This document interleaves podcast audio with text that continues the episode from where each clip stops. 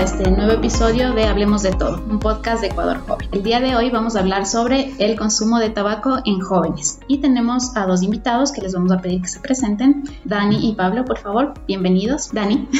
Eh, bueno, mucho gusto. Mi nombre es Daniela, eh, soy psicóloga clínica de formación. Eh, actualmente también estoy estudiando un máster en prevención precisamente de drogodependencias. formo parte de un grupo de GIDE, Grupo de Investigación e Intervención sobre Drogas de Ecuador, desde el que actualmente estamos trabajando en un proyecto precisamente eh, sobre reducción de riesgos y daños asociados al uso de nicotina, que trabajamos en conjunto con Colombia y otros países. Y bueno, también trabajo eh, un poco desde la institución, actualmente en la Secretaría de Salud del municipio y pasé también por el Ministerio de Salud desde el Comité de Drogas. Mucho gusto. Gracias, Dani. Mi nombre es Pablo Ponce, soy egresado de la carrera de Derecho de la Universidad Central del Ecuador, soy director de Violín Rojo Circo Social, ahora soy el director de tres escuelas en zona Chua.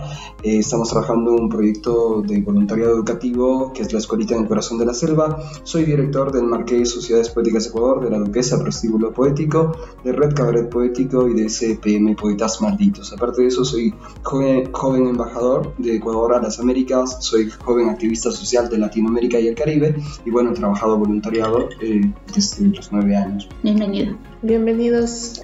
Este programa se hace en conmemoración del Día Internacional de la Lucha contra el Consumo del Tabaco, eh, que es, es, el 31 de mayo. Eh, y esto también porque se, han visto se ha visto la reducción del consumo en estos últimos años. Queremos también cuestionar un poco de, desde la mirada del consumo qué, ¿Qué es lo que un consumidor experimenta con el tabaco?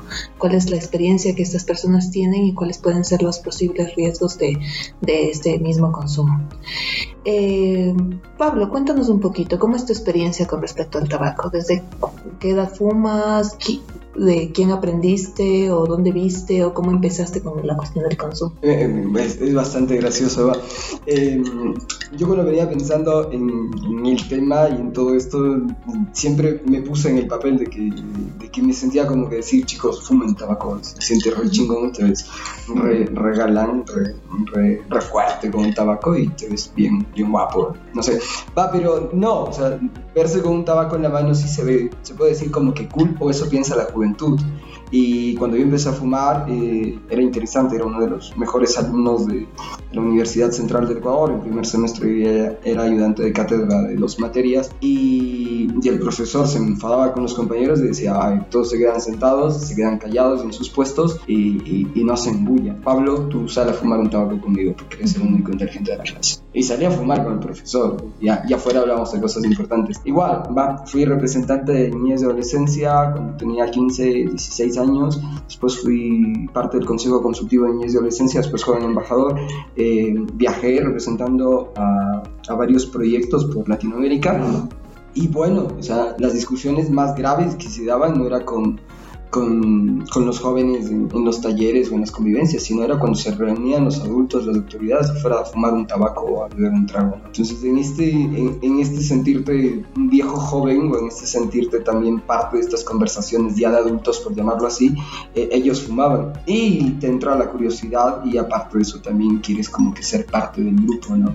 Y, y bueno, eh, con mucho trabajo, con mucho estrés, eh, dirigiendo ya varios proyectos desde muy joven, el tabaco a la final era una forma de, mantenerte despierto, era como tomarte una taza de café, el tabaco te mantenía despierto como para trabajar hasta 3 de la mañana, 2 de la mañana algunos proyectos. Para mí el, tabaco va más allá de, que no tiene un sabor agradable, de que es uno de los vicios o drogas eh, socialmente aceptables, por decirlo así, porque se expende en una tienda libremente a mayores de edad, aunque también tengan menores de edad. Pero es algo que puedes verlo en la calle y no es tan feo como ver a alguien fumando marihuana, que es literalmente como lo condena la sociedad. Eh, pero más allá de eso hay que decirles, ¿no? De que es un, vicio que, que, si bien estoy intentando dejarlo, repito, intentando, intentando, eh, es muy difícil porque te produce una dependencia química, ¿no? Entonces el síndrome de abstinencia de una persona que ha fumado por tiempo sí es difícil. ¿Y qué diré? A los que no han fumado, no fumen, porque después está difícil dejarlo. Y, segunda cosa, em, soy escritor. Pasa mucho que en los recitales o en, o en, conciertos o en algunas presentaciones que tenemos, siempre hay el grupo de amigos que está, que está bebiendo un trago, que está fumando un cigarrillo, que yo sí digo que el arte no está ligado con los vicios, pero es uno de los círculos en donde más se consume ciertas sustancias, ¿no? Mm, qué interesante lo que nos cuentas, Pablo. Desde tu perspectiva, eh, ¿por qué sucede esto del enganche de inicio? Desde la cuestión de lo que decía Pablo, ¿no? Eh, él lo utiliza como una forma de energizarse, es como tomarse un café, comentaba, ¿no? Y desde tu experiencia, desde tu investigación, ¿qué es lo que nos puedes decir al respecto? ¿Efectivamente el tabaco genera eso o es un efecto placebo? ¿Qué pasa realmente cuando uno consume? Eh, bueno, como hablábamos justo un poquito antes, ¿no? También tiene que ver mucho con tus expectativas, digamos, y la función que tiene el uso de cualquier sustancia, en este caso el tabaco, la nicotina, ah, en tu vida, ¿no? Pero también hay que entender que, bueno, la nicotina es un estimulante, entonces obviamente tiene este, este efecto de activarte, de despertarte un poco, ¿no? Y lo otro que hablaba sobre el tema de, de ya el enganche y al final usarla en varios contextos que no necesariamente tuvieran que tener una relación tiene mucho que ver también con lo que hablaba Pablo del tema de la dependencia, ¿no?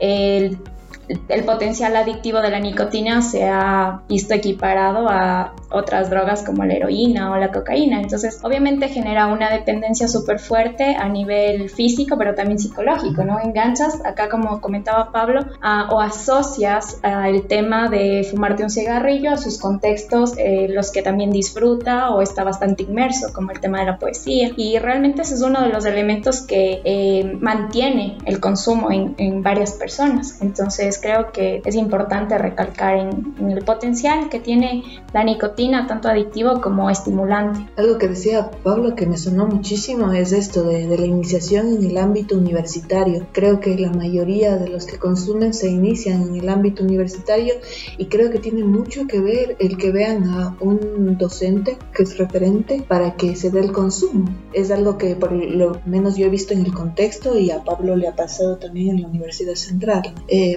porque esto parecería que fuera como un, ritual de iniciación a la vida adulta. ¿Cómo lo ves tú? Eh, bueno, yo me voy a permitir contar también un poco de las experiencias y de lo, que hemos podido encontrar también desde el proyecto, digamos. Hemos conversado con muchas personas usuarias también de nicotina y efectivamente, ¿no? Ah, hay algo que está marcado desde la literatura, pero lo hemos visto también en nuestro contexto y es que precisamente fumar, como contaba Pablo, es como ser parte, especialmente en los chicos, ¿no? Eh, ser parte de un mundo adulto, de sinónimo de madurez, de fuerza, de ser más varonil, ¿no es cierto? Entonces, eh, claro, es eh, uno de los motivos que detona el consumo en los hombres principalmente, ¿no? En las mujeres es un poco diferente. Generalmente su uso se asocia un poco más a, a temas de autoimagen, a bajar de peso, quizá un poco a esta rebeldía de estar inmersa en cosas que no son para mujeres, ¿no es cierto? Pero en hombres sí tiene mucho que ver con este tema de verse más varonil, más interesante, ¿no es cierto? Y claro, ¿por qué no ser parte de un mundo en el que a tu edad pues no lo eres, ¿no es cierto? Eh, pero me parece también importante recalcar, Pablo nos contaba sobre que era el mejor estudiante y no sé qué, entonces es importante como ir tomando estas cosas para quitar un poquito el estigma, ¿no? Tenemos asociado también un poco al éxito, sí, pero también a veces asociamos el tema de uso de sustancias a personas que no tienen actividades productivas o cosas así, ¿no? Entonces creo que también es importante ir recalcando un poco en que muchos usuarios de sustancias psicoactivas eh, tienen una vida bastante funcional, ¿no? Entonces creo que es algo de las cosas que se tiene que hablar sobre el estigma. Claro, es muy importante. Tú has mencionado, Daniel, lo que yo te iba a preguntar justamente porque veía que obviamente el consumo es más en consumo de tabaco y quizás de otras sustancias también, se dan más en hombres y en mujeres, pero acababa de ver una, una cifra respecto a defunciones por tumores malignos en la tráquea, en los bronquios y pulmones y el 60% son hombres y un poco menos del 40% son mujeres. Entonces, además de lo que has dicho, ¿tú crees que hay un componente de género ahí en el tema del consumo tanto del tabaco como de otra sustancia? Y lo mismo te preguntaría, Pablo, si tú ves que tiene algo que ver con el hecho de quizás la masculinidad o, algo parecido. ¿Qué opinan ustedes? Eh, bueno, sí, definitivamente creo que el tema de género atraviesa eh, muchas cosas y entre esas el uso de sustancias psicoactivas. Eh, a pesar de que el consumo de nicotina a través del cigarrillo es socialmente aceptado, me parece que es reciente el tema de la equidad en su uso, ¿no? Por eso se registra hasta el doble de usuarios varones eh, con relación a mujeres y creo que eso puede dar cuenta un poco de las cifras que mencionas. ¿Por qué creo que pasa esto? Principalmente por los estereotipos de género, ¿no es cierto? Entonces, claro, te cuento igual que de palabras de algunas personas que participaron de nuestra investigación en el proyecto, eh, pues se asocia mucho el uso de cigarrillo en mujeres, eh, primero como hablábamos al empoderamiento, ¿no? Eh, y esa era como una de las causas. Pero eh, hablando un poco del estigma, eh, habían recibido comentarios como, ah, camionera o cosas así. Entonces, claro, son pocas las personas que se atreven como a romper un poco esto y a usar estas sustancias. Creo que en la actualidad es mucho más aceptado que una mujer tenga un cigarrillo en la mano que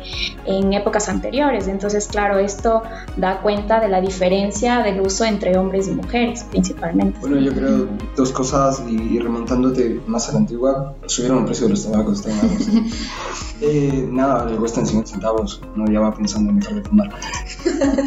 no, eh, si tú veías las propagandas en Marlboro, era un tipo montado en un caballo que con un lazo agarraba a una mujer, la, la, jalaba para acá y fumaba un cigarrillo. Y si te das cuenta, las propagandas de cigarrillos que daban era de ese hombre muy masculino que, que tenía una mujer bonita al lado se lo veía muy fuerte.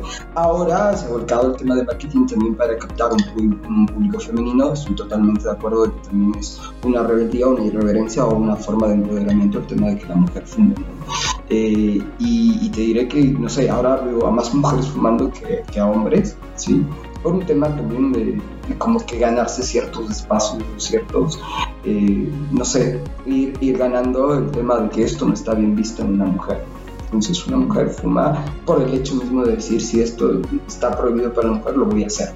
¿sí? Puede ser, no, no soy mujer y no podría hablar como tal, pero en los espacios de poesía, en el estado y en los espacios culturales, las mujeres fuman mucho más que los hombres. Ahora, ¿sí? Eh, hay que decir, no, yo, yo estaba pensando algo de, del tabaco, no, no como para justificarlo, no como para, promoverlo, para, promoverlo sí. Mis abogados me han dicho que por favor diga que niños jóvenes no fumen. Ya lo dije, ahora sí. eh, nada, o sea, muchos consumen chocolate porque les gusta y les genera placer. Muchos consumen marihuana porque les genera placer y les gusta otros, otro tipo de sustancias. Otros son adictos al trabajo. Cada persona tiene como que su forma de, de, alguna forma bajar el estrés, relajarse o de alguna forma sentir placer. Entonces, pero sí a, a, los que fuman tabaco sí como que los atacan bastante. Una persona alcohólica que ha dejado de beber es, decir, esto lo dice Juan Camilla, ¿no? eh, las personas que consumían drogas dejaron de drogarse diccionarios, pero al, al tipo del tabaco en, dentro de los espacios de discotecas donde hay para, eh, ¿cómo se puede decir? Se puede tener fumadores o pueden estar los fumadores, e incluso se los ve mal, mira, mira, debe decir que se va a morir de cáncer. Y es real, o sea, sí se ataca mucho a, las personas que, consumen cigarrillo, pero vivimos en una sociedad que promueve, que promueve las bebidas alcohólicas. Y, y más allá de eso, eh, también he trabajado con el tema de dependencias y, y, muchas veces se condena el uso de sustancias, pero a la vez se condena a la persona que está utilizando esta sustancia. Y más allá de eso, eh, yo también ¿qué diré? No? Una persona que fuma o una persona que bebe siempre buscará una justificación. Puede ser real, puede ser eh, emocional, psicológica o puede ser una razón estúpida para seguir haciendo. Yo, ¿qué se puede decir? Camino de, de 3 a 8 horas en la selva de comunidad a comunidad, en medio de pantanos, cruzando ríos, eh, a un paso muy fuerte, eh, lo que caminan los nativos, y, y, nada, caminando me enciendo un cigarrillo, para mí es como que, no sé, descansar un poco de que sí está duro el camino. Y llego y, trabajo con el puesto de salud y el doctor me dice, oye, Pablo, deberías dejar de fumar. Para tu condición de vida, para tu ritmo de vida y para tu exigencia física que tienes, fumar te hace daño. muchas gracias. ¿Pero tienes cigarrillos? Sí, vamos. Justo ahora que mencionas las comunidades con las que trabajas, ¿cómo ves el, consumo allá? Porque recuerdo que alguien me contaba que un tiempo trabajó en la selva y, dice, yo estuve una temporada de fumador, pero era, eh, nos inventábamos que la idea era fumar para espantar a los mosquitos, porque esa era la costumbre allá. Funciona pero él me dijo, eh, era una, una, excusa, yo sé que era una excusa y finalmente como esta persona es deportista, entonces me dice, yo tuve que dejarlo por el deporte, pero si hubiera seguido en ese contexto, yo hubiera seguido consumiendo tabaco. bueno, hay, excusas, ¿no? Dicen que, por ejemplo, el, tabaco eh, te calienta, eso es mentira. El tabaco te baja grados y, te acelera el corazón. Eh, que el tabaco te desestresa, que el tabaco te, te quita la sensación como de hambre. Y eso pasa en muchos universitarios, sobre todo los foranos. Es una de las cosas más estúpidas, pero es real.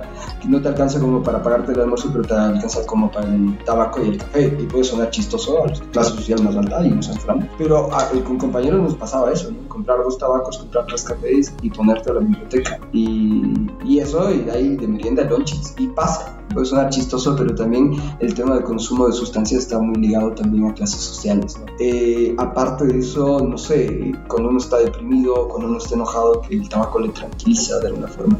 Pueden ser excusadas, pueden ser reales, ahí a los, a los profesionales, médicos, psicólogos se los dejaría, pero uno lo hace por ciertas razones. por ejemplo, en la selva que te diré, entre enojarte con un HOA por cierto problema que hubo en la comunidad, enojarte con tus voluntarios, enojarte con el profesor, enojarte con todo el mundo, mm, antes que explotar con ellos, meterte a tu cuarto, fumar un cigarrillo y después salir más tranquilo. Quizás no es el tabaco, quizás no es la nicotina, pero sí es darte este momento como para estar solo y, compartir, no sé, un tabaco contigo mismo, ¿no? Puede ser. A propósito de esto que, que comenta Pablo Dani, ¿en qué punto decimos que es un consumo problemático o una adicción y no, por ejemplo, un uso eventual de quiero relajarme, quiero desconectarme de esta situación y esto me ayuda y luego sigo funcionando todo bien y no, no soy adicto, por ejemplo, a la nicotina. ¿En qué punto podría yo reconocer que tengo un problema de consumo? Claro, bueno, ahí creo que es bastante también a veces estigmatizador, ¿no? Eh, diferenciar quién tiene un consumo problemático de quién no. Eh, es bastante complicado, digamos, pero algunas cosas que es importante ir reconociendo es que, claro, cuando tú empiezas a generar una dependencia, tienes primero este tema de la tolerancia, ¿no es cierto? Entonces, la primera cantidad que tú usabas, pues ya no te genera el mismo efecto, necesitas mayores cantidades. Segundo, cuando existe como este tema de eh, un malestar, cuando suspendes o disminuyes el consumo, ¿no es cierto? Entonces hay, hay síntomas de síndrome de dependencia. Y también, claro, cuando empieza ya a interferir de alguna forma con tus actividades, con tus responsabilidades, cuando, por ejemplo, al inicio... Eh, eh, o los periodos de, consumo son más cortos, cuando el hecho de no poder fumarte en un espacio mientras realizas una actividad te genera una molestia, te cuesta como eh, controlar este espacio sin consumo, creo que son como señales de alerta que, que, pueden ir ayudándote a identificar. Obviamente el tema de un consumo problemático como tal debería ser diagnosticado por un profesional luego de una evaluación eh, que incluirá historias de vida y demás. Entonces creo que son cosas alertas que nos podemos ayudar, pero definitivamente este tema no es algo de, ah, tú tienes un consumo problemático sin hacer una evaluación previa y necesaria. Y aparte, eh, yo consideraba también que, como decía Caro hace un rato, se da como una forma de iniciación. Eh, yo lo vi también en la época universitaria, como era igual el, referente, ¿no? Los docentes o estudiantes más, más grandes que te iniciaban en el consumo o ya tenían un consumo y tú veías esto. ¿En qué punto también dirías tú eh, o por qué unas personas se enganchan con esta sustancia y otras no? Porque estamos hablando de que decías hace un momento la nicotina es eh, elevadamente eh, adictiva, ¿no? Entonces, ¿qué podría depender como para tener referencias, que una persona se enganche con el consumo de la nicotina y otras no, que pasen de ella. Eh, bueno, ahí creo que es también súper importante mencionar eh, y que la gente entienda que el tema de un uso de cualquier sustancia psicoactiva y mucho más de un enganche o un consumo problemático eh, es un fenómeno que resulta de un conjunto de varios elementos, ¿no es cierto? Y ahí hablamos mucho de los factores de riesgo, que son cualquier elemento que incrementa la probabilidad de que una persona use, ¿no? Y también de los factores de protección, que al contrario disminuye la probabilidad de que una persona use o se enganche de, una sustancia, ¿no es cierto? Entonces, claro, ¿por qué hay esta diferencia en que algunas personas se enganchan o generan un abuso de alguna sustancia y otras no? Porque las realidades son totalmente diferentes, incluso si son eh, hermanos, primos de un mismo contexto, pues las realidades eh, son totalmente diferentes y hay elementos personales, familiares, sociales que influyen en eso. Entonces, eh, quizá hay personas que empiezan a consumir en un momento más complicado su vida y encuentran ahí, como eh, decía Pablo, ¿no? quizá el escape de, para no estar enojado, que pasa mucho además, ¿no? Se usa en contextos o de mucho estrés o de enojo. Entonces, quizá yo como persona pues no tengo otro recurso para gestionar esta ira, esta angustia, esta ansiedad y encuentro en este caso en el tabaco eh, esa herramienta.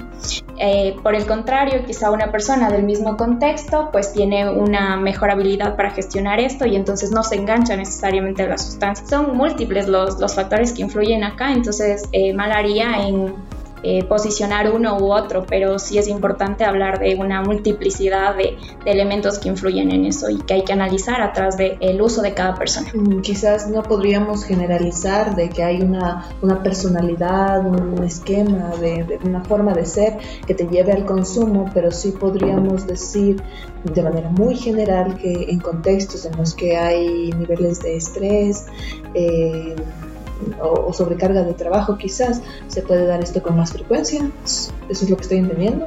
Sí, eh, bueno, a nivel de de rasgos, digamos, de personalidad, sí hay algunos que se vinculan un poco más con el tema de uso de sustancias. No es una relación causal, digamos, pero sí tiene cierta influencia. Entonces, por ejemplo, personalidades un poco más impulsivas o personalidades que buscan mucho más el tema de emociones o experiencias fuertes, eh, sí tienen un poco más de relación con el uso de sustancias. Ojo, no necesariamente tienen que engancharse, ¿no? Eh, pero sí, sí hay como también, eh, depende la sustancia ciertos contextos que, que, podrían asociarse a un uso mayor. Entonces, por ejemplo, eh, conversando con varios usuarios de, nicotina, ellos sí lo asocian mucho a temas sociales y cuando es un consumo más personal, sí tiene mucho que ver con el estrés o el enojo. Em, quiero regresar un poco a lo que había planteado Pablo, que esta cuestión del consumo del tabaco y de las drogas en general está muy metido dentro de nuestra cultura, de nuestra sociedad, ¿no? Y hace un rato eh, hablábamos también de esa cuestión, ¿no? Como eh, las tabacaleras han hecho también una campaña fuerte para empezar a mandar publicidad subliminal, eso quiere decir poner a personajes de la, de la pantalla grande, por ejemplo, a, a fumar personajes que eran icónicos en alguna época empezaron a fumar y eso hizo que la gente considerara que eso es un símbolo de lo que decías, el glamour. Entonces creo que algo que ha funcionado mucho para la reducción del consumo del tabaco ha sido el que se quite toda la propaganda que se hace en función de, este consumo, ¿no? Eh, ¿Cómo lo ves tú, Pablo? ¿Crees que eso ayuda, influye o no? Yo creo que no sea, sinceramente, puedes ver unas cajetillas, pulmones destrozados negros y fumar mata. Igual, te, te le ríes de la cajetilla y sacas. Eh, porque el ser humano, queramos o no, estamos siempre en, esta posición de hacer lo que está prohibido. No, nos gusta como que romper las reglas. Y, me parece eh, muy interesante lo que tú decías del tema de emociones fuertes. Y, no sé, ¿no? Eso veníamos hablando con, con, algunos amigos, venía preparando para, para. Eh, y decíamos de que no, si, si, a mí me pusieran, por ejemplo, última mm, no te vayas a la selva porque, porque es muy riesgoso volar en avioneta. Una semana antes de que yo entrara se cayó una avioneta. Eh, Pablo, no camines solo, me tocó caminar solo de una comunidad a otra comunidad sin guía y me decían, no te vayas, Pablo, o sea, te puede picar una serpiente o algo. Soy una persona que no es que no le importe su vida, pero sí me gusta como que tomar ciertos riesgos. Y si alguien me dice, Pablo, deja de fumar y deja de beber porque eso te está haciendo daño y mira que eh, vas a vivir años, yo te diría que viviría los años que sean necesarios, pero viviendo como me gusta vivir. Y eso hablaba con otro amigo poeta y decía, tú tienes dos visos graves, el alcohol, la bebida y las mujeres. ¿Qué harías si te quitamos uno de los dos? Y le decía, me pego un tiro. Y le decía, pero me parece una tontería. Y me dice, es que los tontos hacemos ¿sí? Y, y nada, a, la final, ¿qué decir? no eh, para, para, mí, que leo algunos libros de, de escritores, de poetas, eh, tú ves que muchos de los iconos de, los poetas están muy asociados a que están fumando un cigarrillo o en sus poemas o ellos leyendo un poema o los músicos que, que nos gustan eh, han estado en la bebida o han estado en el cigarrillo. Y aparte de, en las películas siempre el, héroe o el villano de los papeles protagonistas están fumando un cigarrillo, ¿no? Sí, es, muy poco de los villanos que están tomando leche, ¿no? son casos contados, 5, 6, que son icónicos también como... Eh, León que, está tomando leche o, en la naranjilla mecánica. Entonces, pero la mayoría toman whisky o toman ron, ¿sí? y, y, a la final lo, que ves en medios, lo que ves en revistas, empuja a la gente a tomar cierto comportamiento. Y bueno, dicen que para dejar de fumar, es muy fuerte, tener una gran voluntad. Yo creo que tengo gran voluntad, creo que soy una persona muy inteligente, pero simplemente la decisión de dejar de fumar no está en mí por ahora. Eso no lleva, y, insisto que lo que yo digo no tiene que impulsar a otros a fumar. Dentro del trabajo que yo hago, de los proyectos que yo tengo, tengo por ejemplo, como payaso, eh, la próxima semana tengo un agasajo de 200 niños con cáncer. Eh, llegar en medio de los baguas fumando un cigarrillo, llegar con el olor a cigarrillo sería algo, eh, no sé, eh, muy irónico y más que irónico una falta de respeto para personas que están luchando por su vida ¿sí? contra un cáncer y, y o fumar un cigarrillo que puede provocar cáncer. Entonces, pero sí, o sea, que, mi vida, ¿cómo se puede decir? De bohemia o mi vida detrás de, la nariz de payaso, detrás de los proyectos y detrás de todo lo que represento, es una imagen que quiere inspirar ciertas cosas buenas. El decirle a alguien fumar o no fumar está bien, creo que sería una decisión de cada persona. Y de hecho lo es. Mm, totalmente de acuerdo. A propósito de esto que mencionan, que el fumar te puede causar cáncer, Dani, ¿cuál crees que sería la forma, o de lo que han investigado ustedes, cuál sería la forma menos nociva de consumir tabaco, quizás? Eh, porque hay diferentes formas, ¿no? No sé si ir directo a la planta. Eh, también he escuchado que estos vapeadores, de hecho, son también nocivos. Entonces, no sé si nos podrías orientar un poquito en eso de cómo podrían las personas que fuman o que usan tabaco reducir los riesgos de, en cuanto a su salud. Eh, conectando nada más un poquito la idea de lo que mencionaba Pablo, ¿no? De que se reían de las advertencias sanitarias de la cajetilla. Efectivamente, creo que hay medidas que han ayudado a que la gente, pues, no inicie un consumo, pero definitivamente no funcionan muy bien con las personas que ya tienen un uso y entonces de ahí también un poco la importancia de nuestro proyecto de ver alternativas, como tú dices, que sean un poco menos nocivas, porque a la final hay que recalcar que no hay un uso seguro, siempre hay un, riesgo que incrementa en función de varias cosas, ¿no? Frecuencia, cantidad, etcétera. Eh, y entonces una de las formas que se ha visto como para poder eh, reducir los riesgos y los daños del tema del consumo de, nicotina, eh, bueno, creo que es importante partir además de que el principal daño se genera no necesariamente por el uso en sí, sino por cómo se usa. Entonces, el cigarrillo tiene muchos componentes, entre esos el alquitrán, ¿no? Que es como de los más dañinos. Entonces, eh, una de las alternativas un poco menos riesgosas precisamente son aquellas que prescinden de este elemento, que son los cigarrillos electrónicos, en los que la nicotina pues se vende en esencia. Entonces, eliminas mucho el riesgo a partir de quitar otros elementos dañinos eh, en, estas otras formas de uso, ¿no es cierto? Y bueno, hay varias en realidad. Hay como varios elementos de tabaco calentado que evitan la combustión, que realmente es como lo que genera mayor daño en el tema de nicotina. Hay, por ejemplo, chicles, parches, hay eh, unas bolsitas que se llama snus que te pones en encía, también genera el efecto porque libera nicotina. Hay el rapé, que es como, ajá, como el, las hojas de tabaco molidas. Entonces hay varias formas ¿no? de, uso que podrían disminuir el riesgo. Obviamente eh, se habla de un 90% incluso de, menos nocivos los cigarrillos electrónicos, pero habrá que también eh, estudiar a futuro, son, si bien son nuevos y no hay muchos datos del riesgo que causa, eh, definitivamente tal vez no sean tan inocuos tampoco, así que habrá que seguir investigando también de los riesgos, aunque al momento pues definitivamente son como una alternativa para las personas que o no quieren o no pueden dejar de usar nicotina. Mm. Bueno, yo creo que sería bastante debatible, ¿no? El tema de un cigarrillo electrónico nunca se comparará a un cigarrillo. Dos, el tema del nivel de nicotina que tú puedes tener en un cigarrillo eh, electrónico, puedes elevarlo más eh, que un cigarrillo normal. Entonces, el tema de la dependencia de la nicotina seguirá. En el tema del rape, yo tomo medicinas, tomo plantas de muchas comunidades y no es lo mismo. Tanto el rape en polvo como el rape de la hoja tierna o de la hoja ya madura eh, no se compara en nada con, con el tema del cigarrillo y más bien el cigarrillo puede ser utilizado de una forma recreativa o social. Eh, y en cambio el tema del rape ya sería un tema más ceremonioso, ritualista y con otro sentido. Y que no tendría ni el mismo sentido ni, ni, ni la misma, ¿cómo se puede decir? Eh, el resultado o efecto dentro del cuerpo, ¿no? Porque el rape eh, de alguna forma eh, te, te, puede llevar a meditar, te puede llevar en cierta forma a relajarte, a estar en un estado de, de trance, mientras que el cigarrillo es una cuestión de, de que te desacelera, ¿no? pero en otro sentido muy distinto.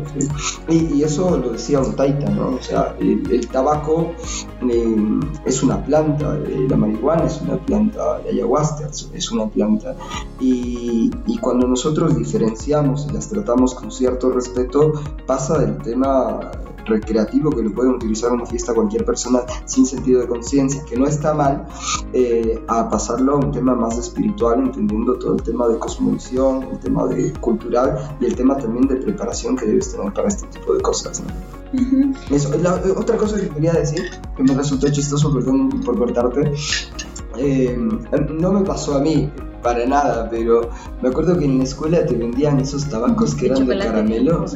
E ibas jugando ahí como, como pendejo con, con, los, con, los, caramelos y como que soplabas algo. O si no, también en las escuelas como que enrollabas una hojita de papel y la encendías y solo jalabas del humo, me parece más pendejo todavía. Pero, eh, y, y, lo veías en tus compañeros, lo veías en tu grupo de amigos y, y, lo hacías, porque eso en la escuela, porque los veías en los del colegio fumar cigarrillo, ¿no? Entonces sí, en este, en este tema de espejo, en este tema de ejemplo, los guaguas, ¿cómo se puede decir? En, en, en, su inocencia, ellos ya desean como que probar. Y de ahí que les guste o no les guste el cigarrillo, creo que de, de 10 personas, 7 lo detestarán, 3. Y aparte de eso, también es un tema familiar muy fuerte que tampoco me pasó a mí. Yo fumé por, por decisión voluntaria, pero eh, que tu abuelo fumaba todas las tardes y conversaba contigo y te contaba un cuento junto a la chimenea, tomaba café amargo y era algo que compartía contigo todas las tardes. Y se murió tu abuelo y tú te enciendes un cigarrillo, más sea solo para tenerlo en la mano y recordar el olor de tu abuelo que también puede vincularse a algo muy emocional. Y aparte de esto, no sé, yo creo que eh, el tema de depresión, ansiedad, eh, el cigarrillo estará muy presente. Y, y es eh, también, eh, y, no sé, debatible el tema de que hay una cafetería que se llama Sublaki que queda en Amazonas y, y, hay abuelos que fuman, hasta viejos, que tienen esa voz de, de carraspera, eh, tosen, pero ellos no, no dejarán de fumar nunca en la vida. Y llegaron hasta viejos. Entonces sí también se, hay el estigma de que fumar te va a matar, no fumar re desastrosa. ¿no? Y hasta cierto punto un médico le decía a un abuelo, decía que tú dejes de fumar ahora a esta edad sería matarte, quitarte el cigarrillo. Sí, por la dependencia que ha causado en el abuelo y también por la condición del cuerpo que se ha adaptado a cierta, a cierta sustancia, que también es real, ¿no? Sabes qué interesante lo que tú mencionabas porque hay varias personas que coinciden en esto, ¿no? No es lo mismo que consumirte un cigarrillo como un cigarrillo electrónico. Eh, y de hecho por eso muchas personas dejan eh, esta alternativa de los cigarrillos eh, electrónicos porque dicen que no sienten el mismo, el mismo efecto. Sin embargo, eh, creo que también es importante volver a lo que mencionábamos al inicio y es que el uso de cualquier sustancia pues tiene asociadas cuestiones personales también, ¿no? Como qué esperas tú de esa sustancia, qué función cumple esa sustancia en tu vida, ah, también cuál es el contexto en el que lo usas, ¿no? Eh, claro, tal vez no es bien visto porque incluso nos comentaban, se asocia mucho el tema de usar vapeadores a también una condición un poco más femenina, ¿no? De menos fortaleza, porque, ah, claro, no te estás pegando el cigarrillo más fuerte, el, el rojo y no sé qué. Y no es lo mismo pegarte un mentolado doble cápsula que un LARC, ¿no? Yo fumo LARC. sí, es una... Otra cuestión de estigma, ¿no? No, y, y, full porque, por ejemplo, no sé, en, un recital poético, una chica que estaba ahí en el recital salió a fumar y el amigo tenía Marlboro, le brindó y ella dijo, es Marlboro, y le devolvió. Yo salí y dije, yo fumo larga. no, es chistoso, pero se da. Y, y, yo sí te diré que el tema de consumo, no solo de cigarrillo, también de la bebida y de cualquier otro tipo de droga, tiene que ser visto de maneras particulares. Si tú quieres ayudar a una persona que está fumando, tienes que estudiar el caso de manera particular. Por ejemplo, eh, yo me levantaba a las 6 de la mañana cuando vivía con, con mi pareja, cuando vivimos 5 meses, donde quiera que estés, no puedo decir tu número, pero es legal. No, que en la madre Belén. Eh, eh, pero salíamos a comprar en la tienda un cigarrillo y una Coca-Cola. Sí.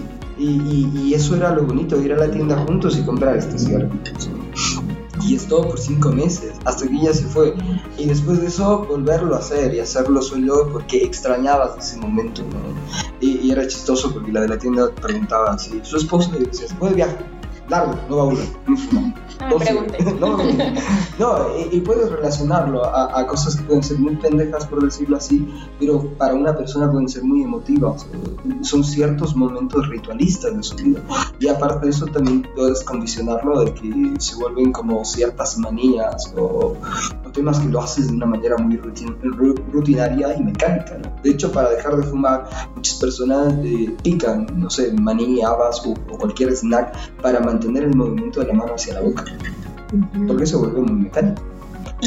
Claro, es muy muy interesante lo que dices porque sí es necesario que si se va a establecer políticas públicas en salud se reconozca que también las drogas tienen un, componente simbólico para las personas que lo consumen y ese componente no se toma en consideración cuando se arman las políticas. Se piensa que solamente es una cuestión de voluntad o de decisión, pero no.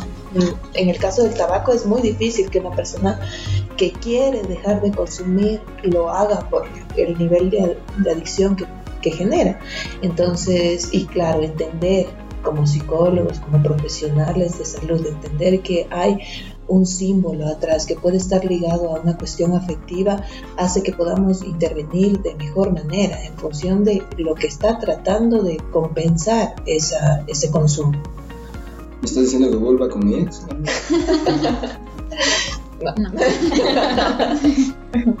sí, totalmente. Tres psicólogas mirando. Sí, sí, totalmente, totalmente. Em, creo que esto que tú mencionabas es súper importante porque es precisamente estos contextos como particulares los que a veces hacen que el consumo se mantenga, ¿no? Eh, claro, asocias mucho al tema del ritual, como mencionabas tú, a veces por eso es como tan difícil pasarse a otro dispositivo por el tema del humo, no es lo mismo. Quizá eso no lo compartes con el círculo y pasas del cigarrillo, ¿no? Y demás.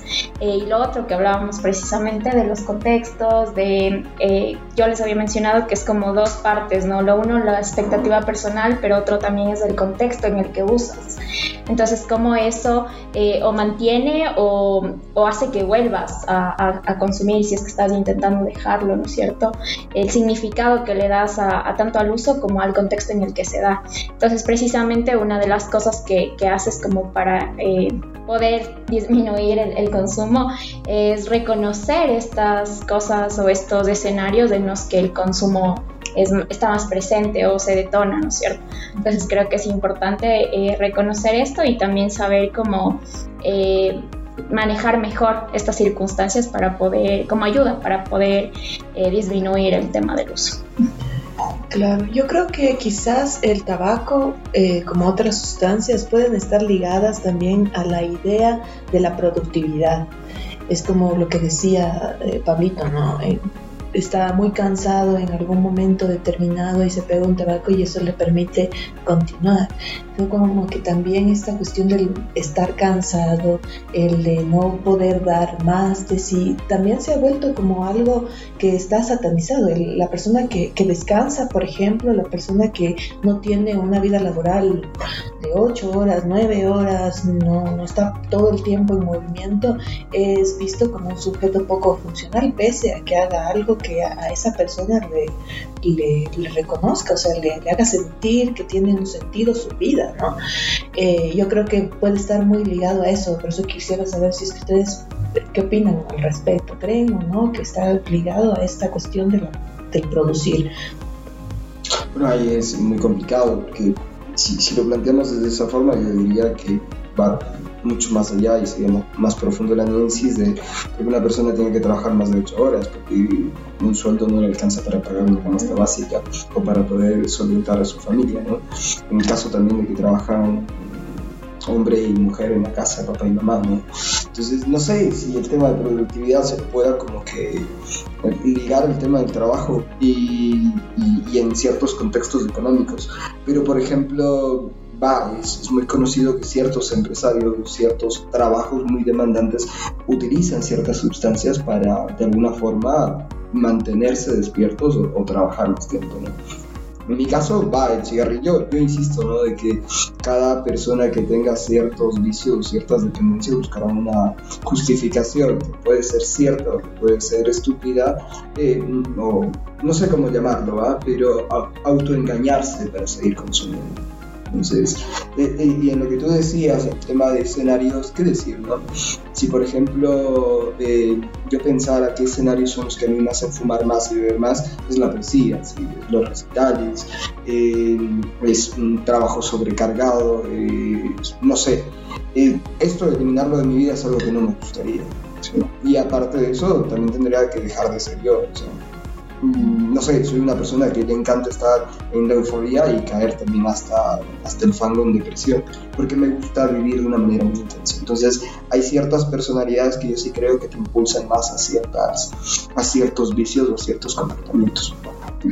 Ah, bueno, de ahí creo dos cosas, ¿no? Lo primero, la primera pregunta era como si se asocia o no a la productividad específicamente.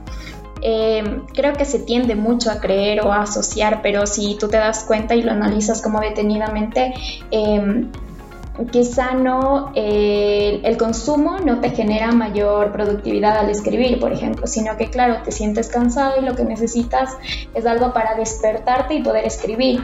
Entonces usas cualquier estimulante, café, nicotina, cualquiera y se empieza a generar una asociación que no necesariamente tiene que ver con una causa.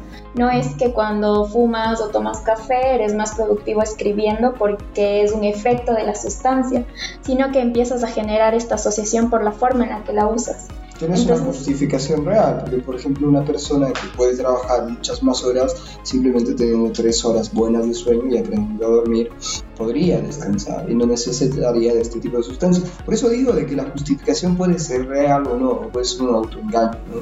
Pero por ejemplo yo, yo te lo diré como escritor, no es lo mismo escribir un cuento para niños que escribir un poema erótico, que escribir un poema depresivo o un poema muy oscuro, ¿no? Entonces yo creo que para escribir un cuento de niños no voy a fumar, para escribir una poesía como la que yo escribo, eh, el fumar lo asocio a deprimirme. A deprimirme lo asocio por muchas cosas del cigarrillo que he tenido, que me recuerdan a ciertos escenarios, ciertos momentos que he vivido y que me llevan a escribir ciertas cosas.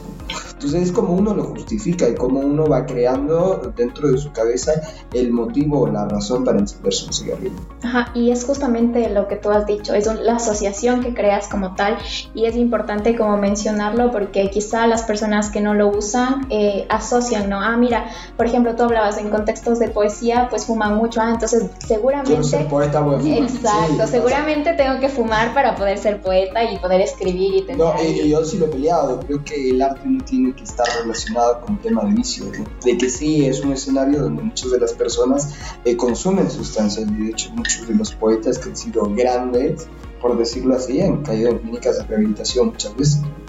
Yo todavía no, porque no soy grande. Pero... ya, era alcohólico antes de ser poeta. El poeta de ser una justificación que nos ayuda un poco.